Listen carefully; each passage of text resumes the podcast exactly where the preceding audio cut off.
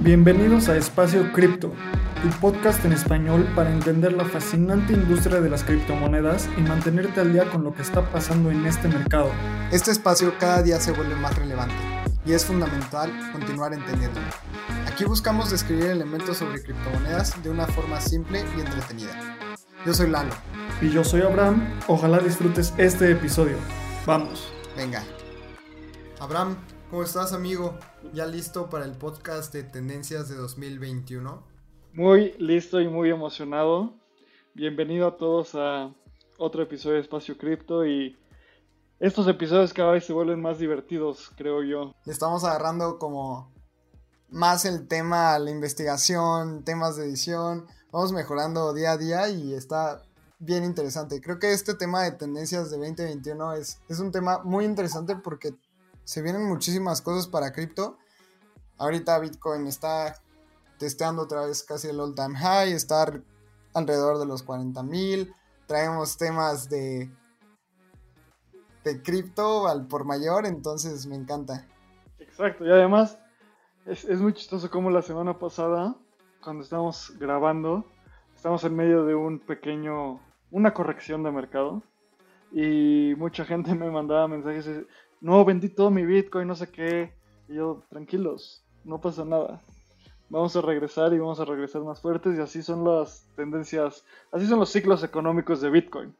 Entonces, lo que queremos ahorita es comentar lo que vemos nosotros como tendencias y cosas más importantes en 2021. El año pasado fue un año fascinante para Bitcoin y para cripto y queremos empezar con estas tendencias de oferta y demanda que el capítulo anterior, en el segundo episodio de Espacio Cripto, hablamos exactamente eso. Entonces, eh, si quieren ahondar un poquito más en eso, los invitamos a escuchar el episodio pasado. Básicamente, en resumen, es cada vez hay más eh, demanda de cripto. ¿Por qué? Por los estímulos fiscales, por todos los temas de inflación, por tantas cosas que los usuarios y los inversionistas están buscando otros activos y la demanda y la oferta de cripto va bajando. Cada vez hay menos personas que quieren vender, cada vez eh, los mineros tienen que vender más todo su cripto para personas que quieren satisfacer la, para satisfacer la, la demanda. Entonces, eso no va a cambiar. Los invitamos a escuchar el segundo episodio, el episodio pasado de Espacio Cripto para esta primera tendencia. A mí algo que, me encanta sobre este tema es que ya viene Joe Biden. Justo el día de hoy presentó una propuesta de estímulo de 2 trillones de dólares. Y un dato curioso que me, que me gustó cuando lo leí es que la primera propuesta de los demócratas en 2020 era inyectar una serie de estímulos fiscales a través de stablecoins no, no lo decían stablecoin, sino por medio de tecnología blockchain, pero sabíamos qué significaba. Y también eso a mí se me hace bien interesante lo que vaya a pasar con este nuevo gobierno en Estados Unidos, que es muy relevante para el mundo cripto.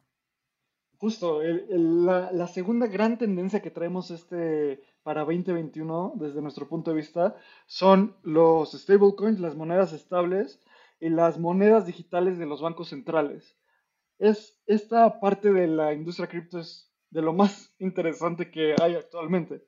Desde China explorando su moneda virtual, eh, muchísimas monedas estables pegadas al dólar. Eh, entonces, todo esto va a tener un altísimo impacto en este año. A mí me encanta también el tema de stablecoins, pero ya no es un stablecoin ligada a una moneda, sino en, en Bitfinex ya tenemos stablecoins ligadas al oro y a la plata.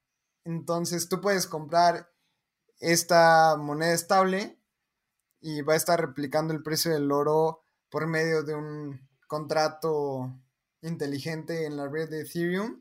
Entonces son temas que ya se están explorando muchísimo. Puedes comprar oro en stablecoins, puedes comprar plata. Traemos temas de, de CBDCs, que son eh, Central Bank Digital Currencies, eh, monedas digitales de bancos centrales. Entonces, Está bien interesante. Justo nos ibas a platicar de, la dolarización dentro de los exchanges, ¿no? Sí, justo. A ver, primero empecemos por, con los datos que siempre nos gusta dar, ¿no?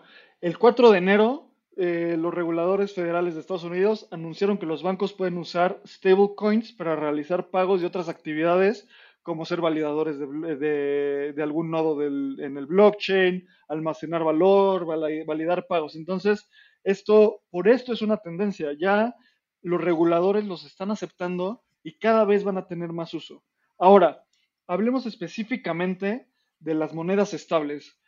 Como hemos platicado, las monedas estables son, los, son tokens en una red de blockchain, en un blockchain, que tienen, están pegados al valor de algún activo en el mundo físico. La mayoría de los stablecoins están pegados al valor del dólar. Entonces son stablecoins de dólar. Entonces, ¿qué tan importantes son los stablecoins ahorita? Hoy en día hay más de 20 mil millones de dólares en stablecoins. Esto es una cantidad gigante y ha sido, ha incrementado brutalmente desde la pandemia que estamos viviendo. A principios de la pandemia era un mucho menor número de, stablecoins, del número de capitalización de mercado de los stablecoins era mucho menor. Entonces, esto ha incrementado y solo va a seguir incrementando este año. Para nosotros es bien interesante ver no solo que existan estos stablecoins, pero dónde existen. Entonces, la mayoría de los stablecoins, más de 15 mil millones de dólares, están emitidas en el blockchain de Ethereum y el 33% de este valor está eh, almacenado en exchanges. ¿Esto por qué es importante? Porque quiere decir que se está utilizando para transmitir valor en trades. Entonces, en todo, en todo el momento, en todo momento, estas monedas se están utilizando para hacer trades entre los exchanges. Y otro punto bien interesante es como el 77% de los stablecoins no están en exchanges. ¿Qué quiere decir esto? Que está en carteras que las personas tienen para almacenar su cripto. Entonces, una de las tesis, esto es un dato para validar una de las tesis de stablecoins, que es que las personas las están utilizando como una reserva de valor en muchos países y para digitalizar sus dólares. Entonces, esto es algo muy relevante porque cada vez está teniendo un mayor impacto a tal grado que el grupo de trabajo de los, de los mercados financieros en Estados Unidos hizo una evaluación inicial de los principales puntos de supervisión para los stablecoins. Y esto es algo muy positivo. No sé, a ver, tú como gran trader, ¿cómo lo ves? ¿Qué opinas? A mí como trader me gusta porque tienes un balance entre lo que tienes en cripto y lo que tienes en dólares, entonces te protege un poco, pero también como criptonauta y me encanta el, el tema cripto y yo soy súper pro descentralización y yo espero que en algún momento no estemos ligados a la economía de Estados Unidos como lo está el mundo cripto, porque si el dólar, eh, el dólar tiene muchísima influencia en todos los traders, el dólar tiene, y a mí me encantaría ese desapego a una economía central, pero como trader tener stablecoins es de lo mejor, porque puedes salir, puedes entrar de la volatilidad, y si quieres mantenerte fuera de la volatilidad, tienes tus stablecoins, si quieres mandar dinero a otros exchanges, te sale mucho más barato, es, rápido y es un acuerdo muy necesario entre los exchanges tener ciertas stablecoins, ¿no? Y creo que es la mejor manera de atraer gente al espacio cripto. Entonces, si los bancos centrales te permiten holdear, digamos, DAI, que es una stablecoin, si te permiten tener eh, USDT, que es otra stablecoin la más popular, pues después te preguntas, oye, ¿y qué, más existe dentro de este mundo cripto?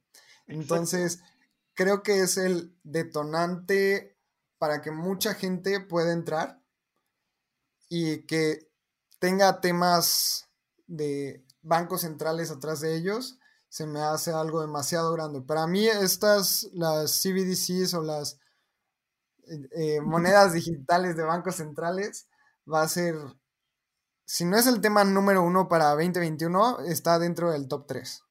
Sin ninguna duda. Y sabes, justo quería cerrar este punto de los stablecoins con lo que acabo de decir. O sea, el grupo de trabajo de los mercados financieros en Estados Unidos publicando una evaluación inicial. Estos son reguladores pues, de los Estados Unidos y quiero ligarlo con el siguiente punto que nosotros vemos como muy relevante, que es los temas de regulación.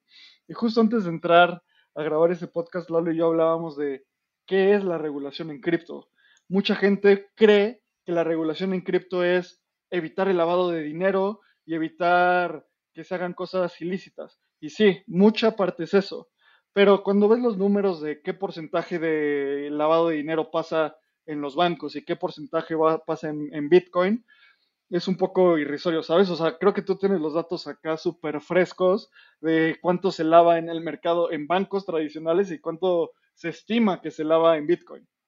Sí, está bien interesante porque lo estaba leyendo hoy en la mañana y el New York Times reportó que solo el 1% de los Bitcoins a nivel mundial se usa para transacciones ilícitas, pero el año pasado se reportó, bueno, haciendo como la transición a, Fiat, Bloomberg sacó un reporte de más de 2 trillones de dólares que fueron lavados en, bancos centrados, en, en, bancos regulados, en bancos con asesoría legal, con, con, los mejores abogados. A mí esto se me hace un tema bien interesante y justo lo que decías, sí hay tema de regulación, pero lo que yo pienso y, el análisis que hago es, ninguna empresa necesita permiso para tener efectivo. Solo estar constituida tienes que tener efectivo, pero si quieres cripto y si quieres tradear con cripto, tienes que pedir muchísimos permisos, muchísimas licencias. Creo que está bien, o sea, está regulado en ese aspecto. Como me gustaría escuchar tu punto de vista acerca de las regulaciones, pero si, yo lo que veo es que si quieres cripto como institución, significa que tienes que tener una licencia de Money Transmitter, que es demasiado para las empresas. Entonces, yo siento que estamos yendo hacia un paso de regulación, pero no sé cómo lo ves tú, Abraham. Pues mira, sabes, o sea, yo como lo veo es justo un punto de vista un poco diferente, porque lo que estamos hablando, o sea, lo que tú mencionas es utilizar cripto para hacer transacciones o para estar conectado pues directamente al blockchain, ¿no? Para eso necesitas cierto tipo de licencias. Pero ¿qué pasa cuando empresas como ya hablamos en el episodio pasado, MicroStrategy quiere comprar eh, mucho Bitcoin? Pues en realidad no necesita una licencia, pero sí necesita claridad regulatoria. Por eso es tan importante la, la regulación en cripto. ¿Y qué quiere decir la regulación en cripto? Que cada vez va a ser más claro las normas y las reglas por las cuales las empresas cripto van a tener que operar. Y esto ya empezó el año pasado con todo el tema de stablecoins, con eh, instituciones entrando al mundo cripto y aún faltan varios temas que regular y que investigar. Como cualquier tecnología nueva, siempre las tecnologías nuevas les causan un poco de miedo a los reguladores. Y esto es a nivel histórico. O sea, cuando salieron los coches, había reguladores que decían, los coches van a matar a nuestra sociedad, van a haber millones de gente atropellada, va a haber muchísima gente muerta y esos son hechos, ¿no? Cuando salieron los aviones pasó lo mismo, cuando salió el Internet había reguladores que querían prohibir el Internet porque iba a corromper a la juventud tener tanto acceso a información. Todos sabemos qué pasó con el Internet. Entonces, es lo mismo pasa en el, espacio cripto, siempre simplemente genera incertidumbre porque los reguladores muchas veces no conocen o no entienden cómo funciona la tecnología. Y quiero dar un gran ejemplo, otro ejemplo que nosotros siempre queremos darles con, datos reales es el 18 de diciembre, el FinCEN, que es el, eh, en inglés se llama el Financial Crimes Enforcement Network, que es la red para ejercer como justicia en los en los crímenes financieros, así, e, esa es la comisión en Estados Unidos, publicó una propuesta de regulación, como ya dije, el 18 de diciembre, para regular las carteras digitales descentralizadas. Y esto era tenía, tener que cualquier empresa en Estados Unidos que quisiera interactuar con estas eh, carteras digitales descentralizadas, iba a tener que pedirle información de quién lo recibe, dónde lo recibe, el número de transacción esto iba a ser un gran problema en el mundo cripto. Después vamos a hablar de, en otro episodio de las carteras digitales, pero básicamente lo que es es, tú puedes tener tus, tus bitcoins y tu cripto en un exchange o lo puedes tener tú con tus llaves privadas y no le tienes que pedir permiso a nadie. Lo que querían los reguladores era tener información de quién está recibiendo eso. Nada más para darles un poco de perspectiva, los reguladores están obligados a pedir eh, a que la, en Estados Unidos, obviamente, están obligados a pedir comentarios de, estos, de estas propuestas. Y ellos solo dieron 15 días de comentarios entre el 18 de diciembre y los 15 días subsecuentes. Que esto es un, bueno, es ilegal porque no lo pueden hacer. Tienen que dar un tiempo suficiente para, para que el, el mercado dé sus comentarios. ¿Y qué creen que pasó? En el mundo cripto, la verdad, somos muy clavados y creemos mucho en el mundo cripto y en, este espacio, recibieron más de 65 mil comentarios. Obviamente, eso hizo que no les diera tiempo para ver todos los comentarios, porque por ley tienen que leer todos los comentarios. Recibieron 65 mil comentarios de gente diciendo por qué era una mala idea. Y muchísimas empresas como Coinbase, Kraken, muchísimos exchanges súper importantes publicaron sus comentarios. Entonces, esto te habla de dos cosas. Los reguladores van a, quieren regular esto y creo que va a ser positivo. Esta regulación que se publicó el 18 de diciembre, en las noticias se decía que era algo que lo querían hacer fast track, rápido en los últimos días de la administración. Al final parece que no lo van a poder hacer por todos estos comentarios y las posturas, pero esta regulación va a ser muy positiva, viene y es muy necesaria regular a las, a las carteras descentralizadas creo que es un error, en, bueno, es la regulación que estaban haciendo en, esas, en, ese, en esos tonos es un error porque solo va a matar la industria en Estados Unidos y pues nosotros en Latinoamérica más lo vamos a aprovechar o, entonces no es establecer un buen precedente, ¿no? Eh, entonces, justo esto es un, un, acercamiento bien interesante. Y otro acercamiento es la regulación de stablecoins. Justo yo platicaba con, con Lalo antes de entrar, cómo ¿cómo regulas un stablecoin? O sea, un stablecoin, lo que acabamos de hablar, es una moneda muy relevante para el espacio cripto, pero tenemos que proteger a los usuarios, tenemos que asegurar que si USDC, que es un stablecoin de los más relevantes, dice que tiene tantos billones de dólares en sus cuentas, que los tenga, porque si no puede haber riesgos bien importantes. Entonces, justo en, los, en las últimas semanas también los reguladores eh, americanos publicaron una, una serie de propuestas para cómo empezar a regular esto y desde mi punto de vista son bien positivas, porque solo si ellos están buscando trabajar con la industria y lo, lo están haciendo para intentar proteger a los consumidores. Y esto cada vez le va a dar más incertidumbre al espacio cripto. Me encanta. La verdad es que ya no voy a comentar nada porque me encantó ese cierre. Mejor me voy al siguiente punto y es las instituciones invirtiendo en Bitcoin. Eh, hay una frase que me encantó de, de Pump que es, primero fue el retail, o sea, las personas como tú, como yo, después vienen las instituciones, seguido de ellas vendrán las corporaciones y al final los bancos centrales. Y teniendo a los bancos centrales ya revisando temas de CBDCs como lo habíamos platicado, ya revisando temas de transacciones dentro de blockchain. Creo que viene pronto, no puedo decir que en este año, pero si las instituciones ya están invirtiendo es un tema que tenemos que explotar. Y aquí tenemos un tema que es, se está presentando una propuesta para tener ETFs de Bitcoin. Entonces quiero hacer un pequeño paréntesis de qué es un ETF. Un ETF en inglés es Exchange Trade Fund o en español son fondos de inversión cotizados.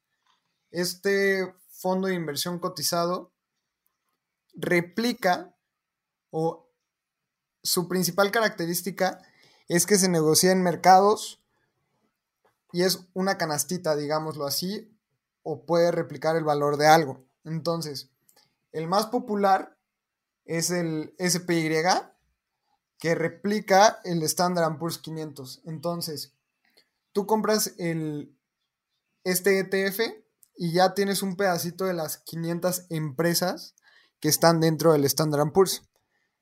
Esto te puede ayudar a tener mayor diversificación, eh, los costos de comisión son más bajos y esto es un mercado eh, de bolsa. Pero ¿qué va a pasar en, el mercado cripto? que tú vas a poder comprar Bitcoin dentro de la bolsa de valores. Entonces esto es impresionante porque no vas a tener que comprar una acción como MicroStrategy que esté ligada a cripto, sino más bien tú vas a poder comprar Bitcoin en un mercado como la bolsa de valores. ¿Qué es lo que pasa aquí? Lo bueno y lo malo, por decirlo de esta manera, es que tú estás comprando un contrato o un papel, que es este ETF, y no estás comprando Bitcoin en sí. Entonces, esto se usa para especular, se usa para también guardar tu, tu dinero, pero no estás comprando el activo. Entonces, tiene sus cosas buenas porque va a permitir a mucha gente acceder a este mercado o a la exposición de Bitcoin, pero sí hay que tener súper conscientes que no estás comprando el Bitcoin en sí, sino más bien un contrato que replica el activo. Entonces, tal vez suene un poco eh, complicado, pero es muy sencillo de entender. Mira, creo que la forma más fácil de entender es poniendo el ejemplo del ETF del oro, que con esta, siguiendo con esta comparación de Bitcoin como el oro digital, un ETF del oro hay diferentes tipos, pero para simplificarlo es, si tú hoy quieres comprar, no sé, más, algo, una cifra de oro que no sea un centenario, si quieres comprar un lingote, pues está cañón, ¿no? O sea, ¿dónde vas y dónde te dan tu lingote? Está muy difícil. Pero puedes ir a una bolsa de valores y comprar el ETF del oro, que es una nota, por así decirlo, que te representa, es una representación de que tú vas a tener ese valor del oro y tú no lo tienes que custodiar. Lo mismo va a pasar con Bitcoin. Nosotros creemos que este año, ojalá sea el bueno del ETF, se lleva hablando desde que 2017, 2016 y nada más no pasa. Ahorita con toda la regulación que está pasando, creo que las cosas están convergiendo para tener eh, un ETF, que es algo bien interesante porque, como bien decías, ¿dónde se, se estos ETFs? En las bolsas de valores y cuál nosotros vemos que es la siguiente tendencia, otro punto relevantísimo en este año de cripto, las empresas, las empresas cripto siendo públicas. Que esto es un boom al mercado. La primera empresa que se dice que, va a ser pública y ya está en planes es Coinbase, el exchange más grande de Estados Unidos. Y de nuevo, ¿qué es un exchange? El, lugar donde tú compras y, compras y vendes eh, criptomonedas. Luego hacemos otro episodio explicando qué son los exchanges. Pero entonces hablemos de la, oferta pública inicial de Coinbase. Entonces, se dice que quiere, bueno, más bien no se dice, ha levantado más de 500 millones de dólares. En la última ronda levantaron 300 millones de dólares a una evaluación de 8 billones de dólares. Entonces, espera que esta, esta oferta pública tenga evaluaciones entre 15 y 25 millones de dólares. No se sabe todavía. Eh, algunos datos, eh, a final de 2020 tienen más de 35 millones de usuarios registrados y tienen más de 25 billones de dólares en activos bajo custodia. Todos los billones que hablamos eh, son miles de millones en México y billones en Estados Unidos. Entonces, hay un gran apetito por estas ofertas públicas iniciales para empresas cripto. Y Coinbase creo que va a ser, va a ser la primera, ya hay rumores. Eh, justo el otro día escuché un podcast al respecto que decían, por unos meses estaban dando entrevistas al respecto, luego por unos meses estaban silenciosos, no daban comentarios, que eso es un indicador de una oferta pública de que le están planeando, y hoy otra vez están empezando a dar comentarios. Entonces esto va a pasar y uno es tener esta oferta pública inicial, es como cualquier empresa de tecnología listándose en una bolsa de valores. A mí esto me encanta porque es un tema, es un parteaguas para exchanges listados en bolsa. Ya hay empresas que tienen temas de cripto eh, dentro de Nasdaq, y ahorita voy a hablar de una, pero que, que, un exchange ya esté levantando un IPO y el sell primero va a ser una noticia sin precedentes. Se va, se va a publicar y se dice que puede ser antes del primer cuarto del año, entonces ya no falta nada. Y si algún trader me está escuchando o quieres especular con el precio de la, de la IPO, que es el, el, primer precio al que va a salir listado a la bolsa, en FTX, un exchange, ahí la gente está apostando, tradeando, como lo quieran decir, al precio al que salga la IPO, la acción de eso. Entonces, ahorita se está, está fluctuando entre 220 dólares y 240, que sí es muy buena lana.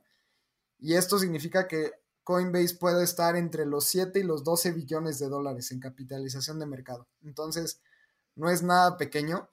La siguiente empresa, y esa noticia también se dio a conocer esta semana, es que Marathon, una empresa que se dedica a la minería de criptomonedas, ya está listada en Nasdaq y quiere levantar 250 millones de dólares mediante una oferta directa de acciones y van a ser 12.5 millones de acciones a un precio de 20 dólares. Esto está bien interesante porque Marathon actualmente cuenta con más de 21.500 Antminers y 2.100 ASICs, que es muchísimo poder de minería y Mara tiene una presencia muy grande dentro de, del tema de minería. Obviamente vamos a estar haciendo otro podcast de qué es la minería y los mineros y todo, pero que ya haya empresas de este calibre dentro de la bolsa de Nasdaq es algo muy interesante, muy importante. Y platícanos de Bact, Abraham. Bact es una empresa que levantó muchísimo, muchísimo hype, muchísima expectativa en los últimos años y se espera que este año también lance a bolsa. ¿Por qué es importante Bact? Ellos se definen como un digital asset marketplace y quieren lanzar diferentes productos en el espacio cripto. Pero una de las cosas que yo, encuentro más interesante es que sus dueños son el Intercontinental Exchange. Y esta empresa tiene como nombre de la empresa malvada de una película de acción, el Intercontinental Exchange. ¿Por qué es relevante? Porque ellos son los dueños del New York Stock Exchange, uno de los exchanges de valores una de las bolsas de valores más importantes en el mundo. Entonces, grandes instituciones en diversos mercados, mismo en, los, mercados, los dueños de las bolsas de valores están entrando a cripto. Entonces, queremos decir, a ver, algunas em, otras empresas que nosotros vemos como potenciales a hacer una oferta pública es Gemini, que es la, el exchange de los hermanos Winklevoss, que están los que ya saben la película de The Social Network con Mark Zuckerberg, los, que, los gemelos que hicieron Facebook con él, ellos hoy tienen un exchange. Y otra empresa bien interesante es BlockFi, que es un servicio de donde tú depositas tu cripto y te pagan un interés y tienen diferentes servicios financieros. Como cierre para este punto de las ofertas públicas, cosas interesantes que nosotros vamos a tener en mente. ¿A qué múltiplos va a utilizar los valuadores para esto, van a ser los múltiplos de fintech. Y cuando decimos múltiplos es cómo van a evaluar las empresas, según qué, según qué indicadores, ¿no? Entonces eso está muy interesante y justo los métodos de evaluación van a ser bien, bien interesantes. Otra cosa que es a mí lo que más me emociona es ver los, las presentaciones que van a publicar al hacerse públicas, al intentar listarse en una bolsa de valores. Estas las tienen que publicar en, literalmente en el internet y la gente las ve en las bolsas de valores. Y justo hoy estaba viendo la de BACT que ya está publicada y son bien interesantes ver lo que, lo que ponen. Y por último, que este es un tema más clavado de finanzas, es quiénes van a ser los banqueros de inversión de, estas, de estos listados. Los rumores dicen que Goldman Sachs ya está trabajando con Coinbase para esto. Goldman Sachs es uno de los eh, bancos de inversión más importantes del mundo. Entonces, pues, mm, de nuevo, cripto está jugando en las grandes ligas, no se está yendo con un banquero de inversión ahí de, de segunda liga, se están yendo con los meros meros. Claro, y un dato bien interesante, así como Goldman Sachs está metiéndose al mundo cripto mediante listando empresas, viendo qué sigue, cómo puede apoyar a las empresas cripto a listarse en bolsa, tenemos a Morgan Stanley, que anunció esta semana que tiene prácticamente el 11% de MicroStrategy y lo están haciendo todo muy tranquilo, porque esto es una noticia muy importante. Si hemos estado hablando mucho de que MicroStrategy tiene 1.125 billones de dólares en cripto. Pues Morgan Stanley está siendo dueño del 11% de esta empresa. Entonces, bancos muy importantes de Estados Unidos están muy metidos en el tema cripto y en este año vamos a ver más y más bancos queriendo entrar de esta manera. Sí, 100%. Y la última tendencia que vemos en el mercado cripto es una feroz competencia para dominar el mercado. Entonces, el año pasado hubo muchísimas adquisiciones y muchísimas fusiones en el, mercado cripto. Nosotros creemos que este año igual van a seguir. Las empresas tienen, han tenido levantamientos súper importantes. Eh, diferentes empresas como Paxos levantó más de 180 o más de 140 millones de dólares. Entonces tienen dinero, tienen dinero para salir al mercado e intentar dominar. Entonces va a ser una competencia feroz, competidores en todas las, en todas las partes de criptos, nuevos exchanges, nuevos servicios, nuevos wallets, en todas las geografías, entrando para intentar dominar el mercado. Esto es bien emocionante porque cuando hay competencia, los únicos beneficiados son los consumidores. Completamente. Y no solo en exchanges, también yo tengo mucha la expectativa de qué va a pasar con los smart contracts, porque estamos viendo y siempre se dice que Ethereum tiene problemas de escalabilidad y las transacciones y el gas está carísimo si quieres mandar Ethereum de un lado a otro. Y creo que se viene un competidor muy importante que es Polkadot. Eh, Polkadot es un proyecto que ya está dentro del top 10 de capitalización de mercado. Y algo bien interesante es que el founder de Polkadot también es, es el co-founder de Ethereum, que se llama Gavin Wood. Entonces, viene este, esta persona que salió del proyecto de Ethereum con todo a querer dominar el tema de smart contracts. Como dice Abraham, los únicos beneficiados van a ser los usuarios, pero también va a empujar Ethereum a hacer cosas diferentes. Entonces, ese tema está muy interesante para el próximo año. Y justo en, por muchos años en el, en el espacio cripto se ha hablado de los Ethereum Killers. Ya sabes, estas redes que van a matar Ethereum. Yo, yo le tengo el ojo puesto a un par también. Yo creo que Algorand es algo súper interesante. Igual Avalanche está, es un tema bien interesante. Y otro tema para el podcast, para anotarnos, Ethereum Killers y cómo funciona Ethereum. Después hablaremos de eso. Eh, queremos cerrar este episodio diciendo una conclusión que es un poco, cuando la, cuando la decimos es evidente, pero mm, hasta que no la decimos no es clara, ¿no? Actualmente estamos pasando por una aceleración digital súper importante. La pandemia del coronavirus llegó a acelerar todos los, los servicios digitales, desde servicios de delivery de comida, desde servicios de, para tener conferencias electrónicas. Mismo está acelerando eh, la gran adopción de las criptomonedas porque es una forma de dematerializar la red financiera y de deconstruir los mercados financieros. Entonces, este año es un año súper emocionante para cripto por todo lo que acabamos de hablar y por específicamente este punto.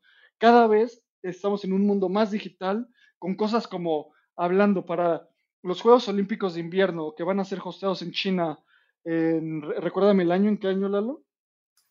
Va a ser Tokio 2021, todo va a ser cashless. Entonces este tema va a estar bien interesante porque ellos están analizando hacer todo el tema dentro de blockchain con una stablecoin. Entonces queremos ver cómo Asia siempre ha sido de los principales eh, regiones super pro cripto y todo este tema de digitalización se me hace un tema que se ha revolucionado 10 veces con la pandemia. Tenemos empresas como Pinterest, como Twitter, como todas estas grandes corporaciones haciéndose completamente home office. Traemos temas, como decías, eh, a principios de año ni sabíamos que era Zoom, o muchos no sabíamos que era Zoom, y ahorita es la herramienta más relevante en nuestras vidas y la acción ha subido, creo que un mil por ciento, una cosa así de locos.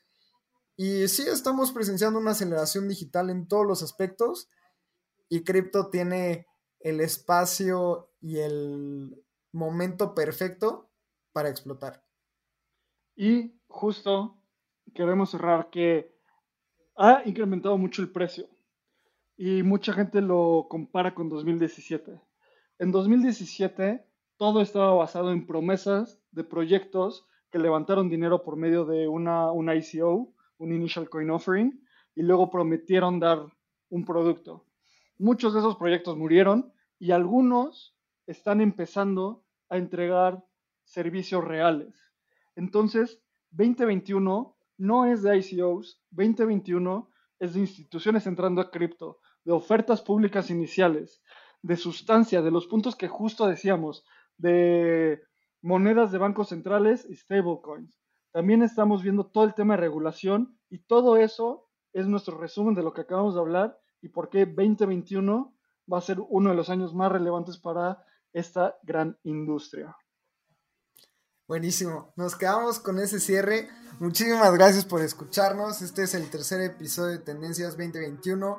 Se viene podcast de eh, qué es Bitcoin, se vienen podcast de eh, quién es el siguiente Ethereum o quién es un Ethereum Killer. Se vienen temas de qué es un exchange, de minería. También nos encantaría que nos dijeran qué es lo que, quieren escuchar. Tenemos eh, demasiados temas y ahorita estamos grabando un podcast a la semana. Esto se nos hace impresionante y ha tenido una respuesta increíble el pod. Vienen cosas muy interesantes. Tenemos eh, invitados que ya queremos traer. Tenemos proyectos dentro de Espacio Cripto. Entonces síganos escuchando. Abraham, muchísimas gracias por tu tiempo y nos escuchamos en unos minutos tú y yo para cerrar. Venga, gracias. Este guion de Mundo Futuro lo escribió una inteligencia artificial. Imagina un mundo donde la tecnología se convierte en una extensión natural de nuestras vidas. Donde cada experiencia se eleva a niveles inimaginables de simplicidad. Un mundo donde los límites se desdibujan y las ideas se hacen realidad con un solo toque. El mundo cambiará más en los próximos 10 años que en los últimos 100. Yo soy Jorge Alor. Yo Mario Valle. Y yo Jaime Limón. No te pierdas Mundo Futuro, el principio del fin. Disponible en cualquier plataforma de podcast. Mundo Futuro, Mundo Futuro. Step into the world of power, loyalty, and luck. I'm gonna make him an offer he can't refuse. With family, cannolis, and spins mean everything. Now, you wanna get mixed up in the family business. Introducing The Godfather at ChumbaCasino.com. Test your luck in the shadowy world of The Godfather slot. Someday, I will call upon you to do a service for me. Play The Godfather now at ChumbaCasino.com. Welcome to the family. No purchase necessary. VGW Group. Void where prohibited by law. 18 plus. Terms and conditions apply.